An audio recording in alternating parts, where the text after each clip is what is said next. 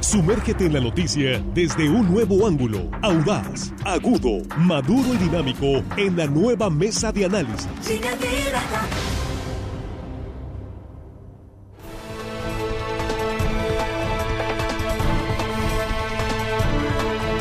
Estamos de regreso de línea directa. Esa es la mesa de análisis esta primera emisión ya viernes. Ahora sí, ya confirmadísimo.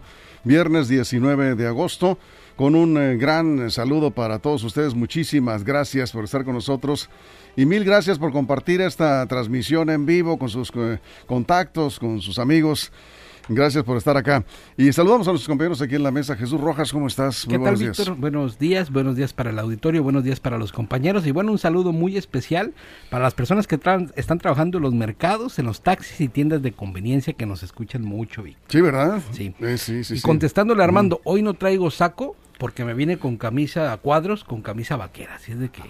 no, yo no pregunté. Es, que Armando está haciendo señales ahí. No, no, no, pero es que es cierto, cierto. Pues es viernes que se permite una ah, camisa bueno, vaquera. Eh, ya en la tarde un baile, pues hay que ir con esta camisa, no con saco. Eh, bueno, bueno, tú sí sabes, Jesús, tú sí sabes. Eh. Juan Ordorica, ¿cómo estás? Bienvenido a la mesa, muy buenos días. Buenos días, compañeros, amigos de la producción y al auditorio que hoy amablemente nos escucha. Hello, estimada audiencia, les agradecemos doble por ser viernes. Te sale diferente el hello. es que es, viernes. Depende del cubrebocas también. Es, sí, es, que hay sed. Los viernes dan sed. Eso es. Eh, Armando Ojeda, ¿cómo estás? Bienvenido, buenos días. Gracias, eh, buenos días, Víctor Torres. Me da mucho gusto saludarte esta mañana. Compañeros, chicos de la producción, gente que nos escucha aquí en nuestro queridísimo estado de Sinaloa y más allácito de nuestras fronteras, amigo, que también la gente, bueno, sabemos, Víctor, que la gente está atenta con nosotros, nos escucha amablemente. Es que no, por un momento pensé que ibas a cantar y yo cantaba, no me la sé. no, amigo. Por un momento pensé que te ibas a arrancar ahí cantando la, en la del más allácito. del más Les dejó saludos la secretaria de Turismo del Gobierno del Estado, María Rosario Torres Noriega, que estuvo aquí en entrevista, dijo que no se pierde la mesa de análisis. Saludos, ah, saludos, secretaria. Secretaria. Eh, a ver cuándo le invitamos a la a ver cuándo, sí.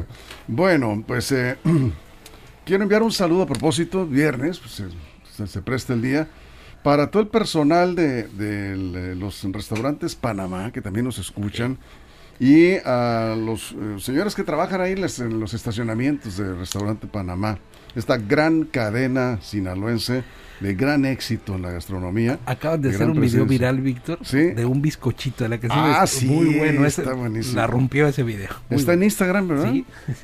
El video del bizcochito. Y corre por todos lados. son, son, son empleados, ¿verdad? Parece que son de Mazatlán. Qué creatividad. ¿Ya lo vieron?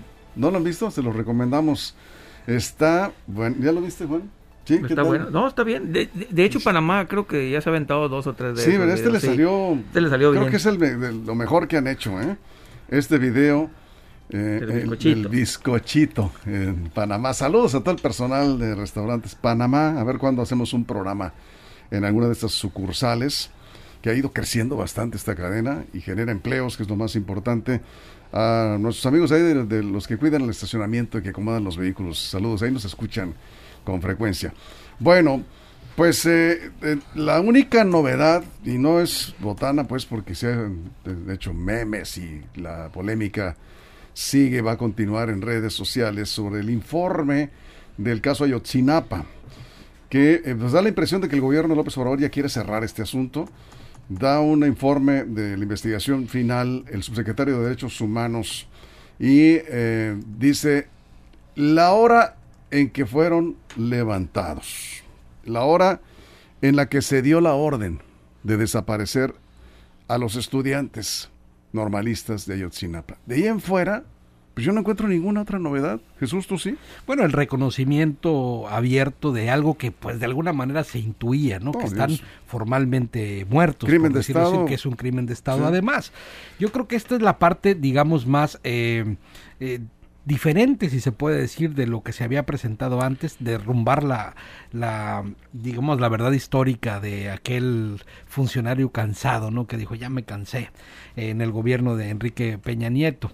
Yo creo que al final de cuentas la historia se fue contando por sí sola, se fueron incluyendo eh, más elementos conforme pasaban los, los años y desafortunadamente, bueno, eh, pues tenemos esta resolutivo de algo que pues prácticamente ya lo sabíamos o que ya se sabía por todo lo que iba, iba pasando. Difícilmente eh, se podía esperar que estuvieran vivos o que estuvieran con vida estos 43 eh, eh, alumnos de la normal de Ayotzinapa, pero también creo que hay que pues ver que sí, de alguna manera si cierras el caso, digo, si cierras el caso ya con estos elementos, porque dijeron que antes de presentarlo a la prensa y a los medios de comunicación, eh, se platicó con los padres de, de los, de los fallecidos. Es decir, esta, esta historia que se contó en la mañanera eh, se puso pues primero a consideración de los padres para pues corriéndoles esa atención, creo que viene también a cerrar un ciclo, un ciclo de mucho dolor para los mexicanos, para la comunidad estudiantil, pero que al final de cuentas viene en el reconocimiento de que todas las autoridades participaron de alguna u otra manera. ¿Consideras que fue suficiente el informe? Digo, también qué paquete le dejaron a Alejandro Encinas. Yo creo que al final tenía que concluir de alguna manera, de toca él, eh, muchas de estas investigaciones, eh,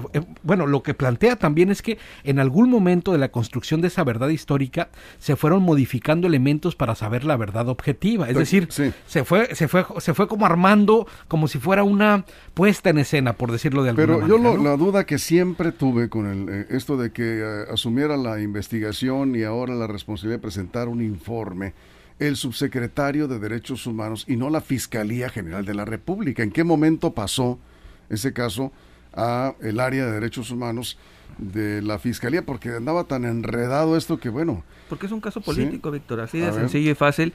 Y a diferencia de lo que dice Jesús de, que este esta investigación genera algún tipo de cambios de, la verdad histórica pues yo no veo ningún cambio.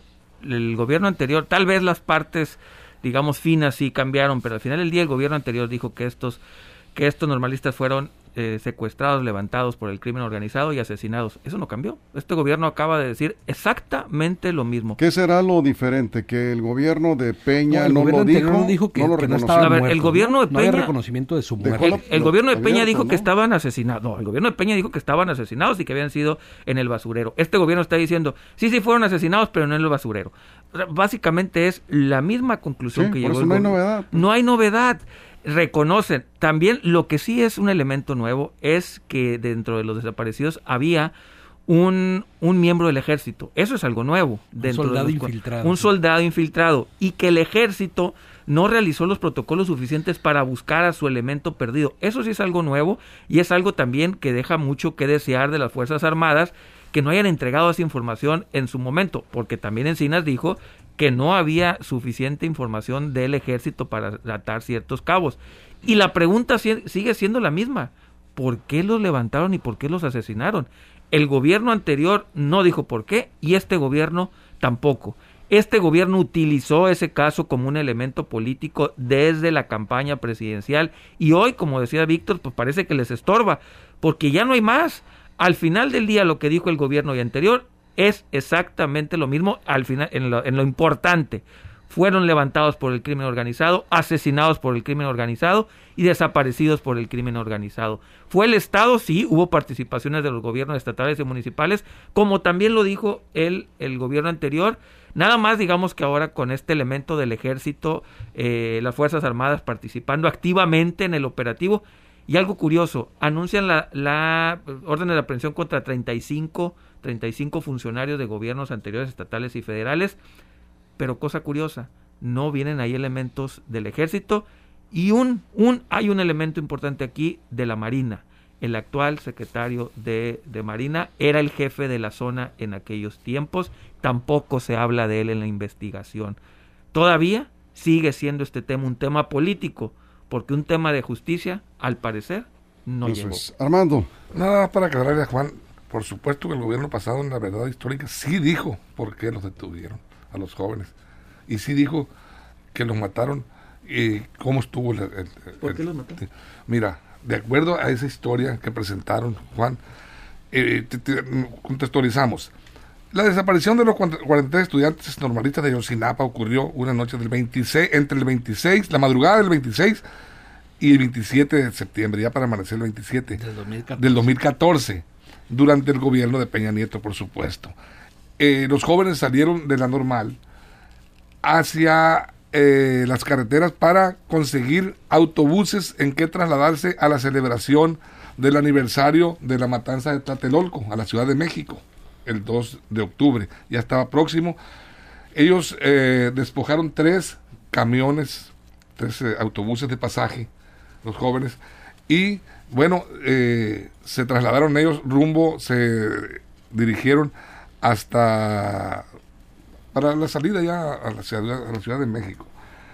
En, eh, el problema está, de acuerdo a estas investigaciones, la versión que dan, es que era un nudo de corrupción de los espantosos que estaba viviendo, no sé si todavía se esté viviendo, estaba, ese territorio estaba en disputa por dos cárteles de la droga, los guerreros unidos de la familia michoacana contra los rojos, que dicen lideraban los hermanos Beltrán Leiva. Y en esos camiones se dice que venía droga de la sierra bajando a... Eso no dice la investigación pues de la Procuraduría. Yo lo leí, Juan. Yo también, y no, pero vi de eso. Sí, esta, sí, sí. esta conclusión. Ah, bueno, esta conclusión no.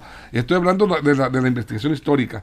Y... No, pero ese ya quedó... Ah, bueno, Juan, Víctor, es que es parte de la historia, del por qué. Sí, sí, pero Entonces, a ellos... Estamos hablando del, del cierre y del informe. Sí, sí, presentó porque dice Juan que no, que no se dijo ni por qué, ni dónde, ni nada. Sí, sí se dijo. Sí. Históricamente sí se dijo. Y bueno, Tiempo. Jesús. Sí, yo creo que los partes más importantes es, por ejemplo, que en realidad concluye la investigación que nunca estuvieron juntos los 43 eh, normalistas, que fueron como tomados por grupos, eh, por diferentes grupos cuando estaban buscando eso. Jesús. No, no, aguántame, sí. Y luego también la confirmación de que no hay indicios que los estudiantes se encuentren con vida. Por el contrario, todos los testimonios y evidencias acreditan que estos fueron arteramente ultimados y desaparecidos. Así dice el informe. Y al final dice que eh, pues la escena del crimen múltiples veces fue como eh, modificada, ¿no? Este fue, fue, yo creo que esta es la parte más importante. Cuando el gobierno de México reconoce que esto como un crimen de Estado, como un crimen donde participaron prácticamente todas las corporaciones de seguridad, desde policías municipales hasta el ejército, nos debe de llevar justo a la reflexión de cómo evitar que eso suceda en el futuro. Y cómo, por ejemplo, en esto que comentaba Juan, eh, la falta de aplicación del protocolo para la búsqueda de un elemento que estaba infiltrado haciendo tareas de inteligencia, lo pongo entre comillas, en ese grupo, eh, hubiera, por ejemplo, si se hubiera deto- detonado en la búsqueda, pues hubiera oh, dado con, eh, con, con el grupo antes de ser los ase- Eso es- asesinados. Juan, vamos contigo. Sí, esto de la verdad histórica de que, qué pasó y qué no sucedió, al final del día son elementos pues que darán para una investigación mal hecha del gobierno de Peña Nieto, pero al final, al final de cuentas, las conclusiones pues son las mismas. Los, eh, los familiares de los normalistas, muchos políticos, de- decían que era mentira que los que el crimen organizado los había levantado y asesinado, que había sido completamente el Estado, que había sido eh, incluso por ahí en la investigación también sale que fue una represión del alcalde por querer ir a porque le iban a, le iban a iban a hacer desmanes en el informe de su esposa el del presidente municipal de Iguala Guerrero los abarca que por cierto también eran cercanos a, a López Obrador en aquellos tiempos. Eh, esas, esas, todas esas partes, digamos, anecdóticas, al final del día, hoy tampoco quedan sin resolver. Esta investigación no nos dice dónde quedaron esos, esos 43. Nos dicen que no fueron, no fueron juntos, pero tampoco nos dicen cómo, quién fue, de qué manera. Se queda cortísima esta investigación. Y como tú lo dices, Víctor, ¿por qué no fue la fiscalía? ¿Por qué tuvo que ser un ente del Poder Ejecutivo? Porque Sí. al final del día este es un tema político que ya le está quemando este gobierno, ¿eh? ya le está quemando, ya no podía sostenerlo más, ya no daba para más la investigación y tenerlo en su poder al final del día lo que iba a ocasionar era ahora que los padres de familia y algunos políticos se voltearan en contra Sí. de este gobierno, decidieron cerrarlo y darle Y se carpetazo. formó la comisión de la verdad. De la verdad, y la no tuvimos la verdad. Y si, ¿quién, quién, es, ¿Quién puede decir que esta es la verdad cuando hay tantas, está tan contaminada la investigación? Acá nos dice, eh, la 4T perdió la oportunidad de quedarse callada en este tema. Es un tema de Peña Nieto. pues Es mejor callado, dice que aparecer con ese tipo de informes. Son comentarios que están llegando. Armando, antes de la pausa. Mira, este caso de Ayotzinapa ha sido considerado por propios y extraños como uno de los mayores actos de agravios sociales ocurridos en México. Y comparado eh, solo con la masacre estudiantil del Tlatelolco en 1968. Eh, mira, eh, este, aquí, aquí la verdad es que entre tanto corrupto, entre tanta podredumbre que prevalecía en ese momento, eh, eh, se, se, tornó un nudo difícil de, descifrar esta, esta situación. Muchas versiones, yo comentaba una de, las, de ellas ahorita, y hay un, hay un, hay un funcionario que está eh, en este momento exiliado, incluso está escondido en Israel, Tomás Cerón. de Luz, Tomás Cerón de Lucio, era el titular de la agencia de investigación, el primero que agarró la investigación por parte de la PGR, entonces PGR y bueno, él se encuentra en Israel, lo ha solicitado el gobierno de México eh, en extradición, pero mm, se lo ha negado. Israel no tiene, no tiene tratos con México, eh, no hay tratado para extradición entre las dos naciones y allá está, allá está escondido, oculto todavía este personaje. Vamos a hacer una pausa en radio y regresamos. Eh, nos quedamos sin cortes en redes sociales. No, nos están pidiendo el, que mucha gente no ha visto el video. Ah, del bizcochito. Que decías de los eh, empleados de Panamá. antes de concluir el programa vamos a poner un cachito ahí para que, sí, al, concluir, ya al cierre, para el cierre del programa, sí, está muy padre. Seguimos con este tema, los comentarios a través de Facebook, estamos línea directa portal.com en vivo. Vamos al corte en radio y regresamos con más en la mesa de análisis de línea directa. Información confiable, segura y profesional. Línea directa. Información de verdad. Con Víctor Toro. Línea directa.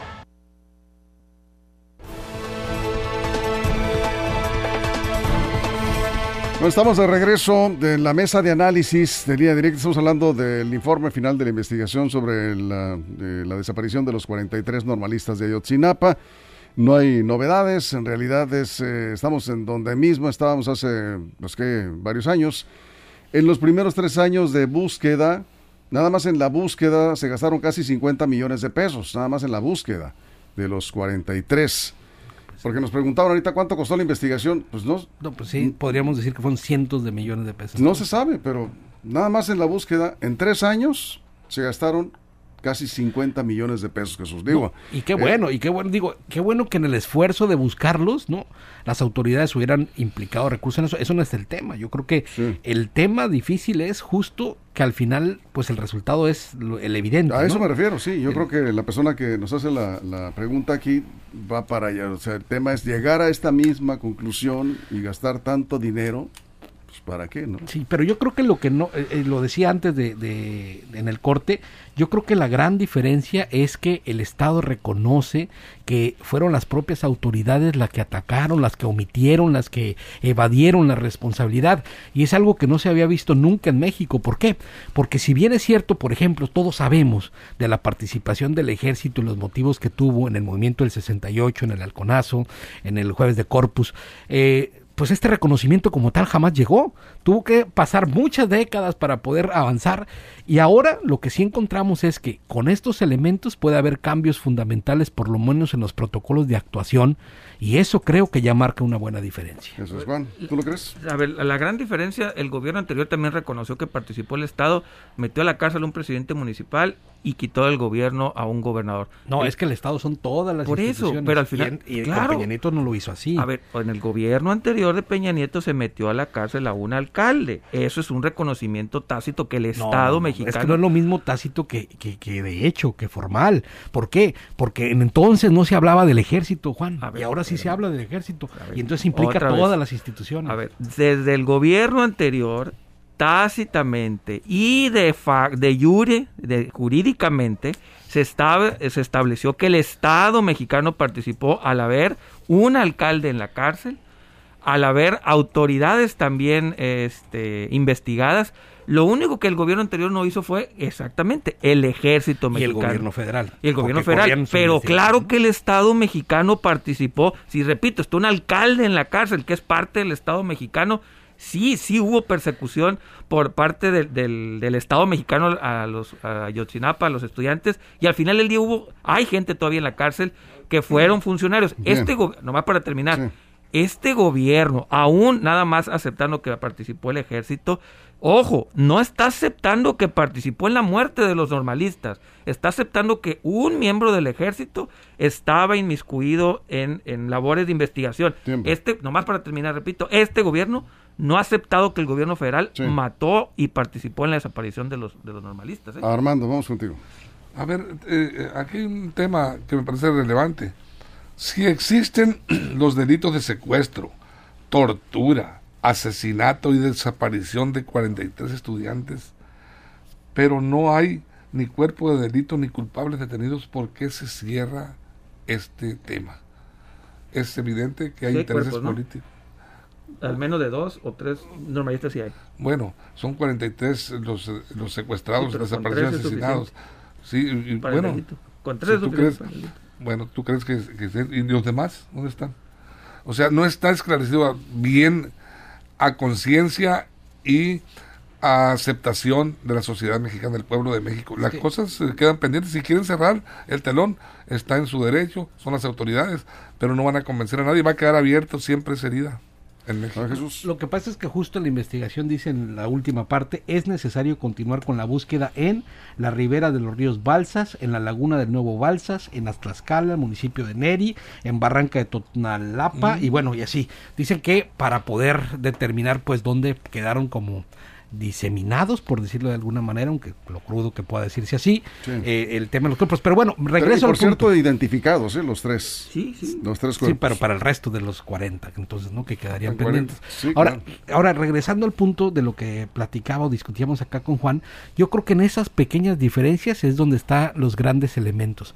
Para muchas personas, como para Juan, eh, antes ya se había reconocido, ¿no? Para muchas otras nosotros creemos que no, es apenas ahora que se reconoce porque justo hay muchísima diferencia entre decir que el gobierno federal y el ejército tuvo algún nivel de participación o omisión que antes en los gobiernos anteriores pues no de este pues no lo habían reconocido el reconocimiento es tal que como dice Armando pues uno está prófugo allá en Israel y otros más eh, evadidos de la justicia eso es 26 de septiembre se, según el informe que presentó Alejandro Encinas subsecretario de Derechos Humanos se dio la orden de desaparecerlos. y, y, dice la hora más o menos como a las 10 de la noche, ¿no? El próximo 26 de septiembre se cumplen entonces ocho años. 14. Sí, ocho años. Ocho años, ¿no? Sí. A ver, bueno. ¿Qué va a pasar? Porque cada año se organizan manifestaciones. ¿Con esto es suficiente? ¿Ustedes creen que ya se van a quedar tranquilos? Porque, porque dicen que antes de dar a conocer el informe, se habló con los padres de los normalistas desaparecidos y eh, yo no sé si en términos de que lo aprobaron o estuvieron de acuerdo en que en ese en eso digamos en, esa circunstancia se diera a conocer el resultado de la investigación eh, esto ya va a terminar con las manifestaciones porque este gobierno le tiene pavor a las manifestaciones sobre estos temas principalmente estos temas. López Obrador dijo no hay presupuesto, bueno, pues ya deben de llevar más de 100 millones de pesos de presupuesto de recursos gastados en esta investigación para que tengamos otra vez a la gente en las calles el 20, próximo 26 de septiembre. Yo creo que, yo creo que ya, no, va a haber manifestaciones. Gente cercana a los familiares de, los desaparecidos de Ayotzinapa ya forman parte del gobierno de la 4T. Los mismos abogados, creo que por ahí algunos ya compitieron para algún cargo de elección popular por Morena. Yo creo que ya no va a haber manifestaciones. Sin embargo, y voy a regresar un poquito a mi comentario anterior, este gobierno dice que fue el Estado, sí, pero no dice de qué manera, no dice si, si el gobierno federal participó o no en el asesinato. Ellos dicen lo mismo, que fue el crimen organizado el que lo hizo. ¿De qué manera está reconociendo que fue el Estado a nivel federal? Nada más diciendo que hubo un soldado y que los soldados no lo buscaron. Fue todo. El gobierno, esta investigación no dice que el ejército los levantó, que el ejército los asesinó y que el ejército los desapareció. No está en ningún lado. Por lo tanto, que lo digan no es lo mismo pues que, lo demuestren. Si no sucedió, ¿cómo lo van a decir? Por eso, entonces, ¿de qué manera la federación participó en el asesinato de estos... De Por omisión, Si el crimen de Estado, si, es, un crimen de Estado y el, y el narcotráfico, dice, los acusan de ser los que lo mataron, entonces, ¿el narcotráfico es parte del Estado? Fue lo mismo que dijo el gobierno anterior, fueron los narcotraficantes. Y este gobierno dijo, fueron los narcotraficantes. Hay, una, hay un crimen de Estado. Pues por la omisión, por la falta de responsabilidad, Cuando porque los funcionarios no hicieron de naturaleza no se resuelve, evidentemente hay personajes de mucho poder, del Estado mexicano involucrados. Puede ser el ejército, puede ser de la marina. Pues ahí está el caso de el actual secretario. El actual secretario de marina era el jefe de la zona eh, naval de, de, de Guerrero. Y participaron marinos también. Y varios marinos participaron. Incluso los sobrevuelos que se hicieron, los primeros que, que hicieron, la, incluso las grabaciones de video fueron marinos. Entonces, ¿ya no habrá marcha según tú? ¿Dónde quedó la demanda de vivos? ¿Se los llevaron vivos los queremos? Pues está en el gobierno ahora. Digo, vivos ya no, porque ya dijeron ahora sí oficialmente están muertos. Bueno, vamos a ver, este, ¿algún comentario quedó pendiente por ahí? Eh, ¿Sí? ¿Sobre esto? No, Nada más decir que oficialmente ya, ya también el Estado mexicano había dicho que estaban muertos, ¿no? ¿En el gobierno anterior? ¿Quién lo dijo? Pues la fiscalía, con Murillo Caram. ¿Murillo Caram? Sí, dijo los 43 están, están muertos los 43. Desde pues años. oficialmente ya estaban. Salir a decir lo mismo. Sí. Después de, como dicen, cuántos millones de pesos gastados en una... Yo insisto, porque un país con tantas carencias, con tantas situaciones sin, resolver, gastar tanto dinero en investigación, eh, digo, no es que no lo merezca, pero ¿cuántos desaparecidos hay en el país? Un tema de cierre nada más. Yo creo que sí va a seguir habiendo manifestaciones porque el tema no nada más queda en los padres de Ayotzinapa, sino en justo eso, ¿no? El dolor que puede causar para muchas personas desaparecidas, que muchas de las personas desaparecidas en México justo sean desde instituciones de gobierno. Sí, y qué hay que decir, hoy como nunca se en un memorial. Sí, se les está apoyando efectivamente. El gobierno López Obrador ha eh, cumplido un compromiso que hizo con estos grupos de, buscadoras de desaparecidos. No como se quisiera, pero antes estaba peor, prácticamente ni los pelaban. Ya no son los 43, se convierte en un ícono de la desaparición forzada de México. Entonces la pregunta es cuánto, cuánto le van a destinar a estos grupos que están haciendo esa labor de buscar principalmente son jóvenes desaparecidos. A ver, entonces, pues nos, vamos, pero antes rapidito, aunque sea rapidito, no más de 10 segundos, me dicen que no podemos pasar más de 10 segundos. Sí, se, enojan se enoja. No vaya a ser que alguien se enoje por ahí, pero es, ¿cómo se llama este video? Del el bizcochito de Panamá. El, bizcochito del Panamá. Tenemos el video para nuestras redes sociales y con audio, ¿verdad? Pues sí, porque pues, para que valga la pena. Esto, esto se hizo viral, increíble, porque lo están pidiendo, algunos no se enteraron porque hablábamos de Panamá, pues un saludo al personal de Panamá al principio, los Restaurantes Panamá. Y este video genial. A ver, a ver si lo tenemos. Unos 8 segundos. Se me antoja un café con bizcochito. Algo dulce como un rico panecito. En la tarde solo quiero un elotito. Por la noche cenaré cinco taquitos. Se me antoja un café. Bueno, está bueno, ¿eh? Eh, buena idea, muy buena idea. Nomás póngale en cualquier red social Bizcochito Panamá y ahí va a salir. Bizcochito Panamá y salen bailando. muy bueno, muy, muy creativo, la verdad, es excelente idea. Nos vamos, Jesús, muchas gracias. Pues, gracias, Juan. Rápidamente mi pésame para la familia del señor César Páez en Mazatlán. Acaba de fallecer. Saludos a ah, su esposa.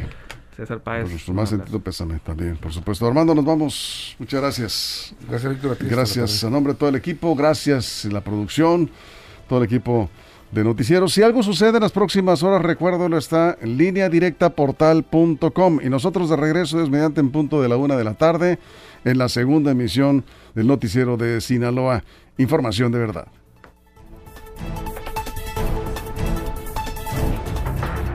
La mesa de análisis, nueva edición. Evolución que suma valor. Conéctate en el sistema informativo más fuerte del noroeste de México. Línea directa con Víctor Torres.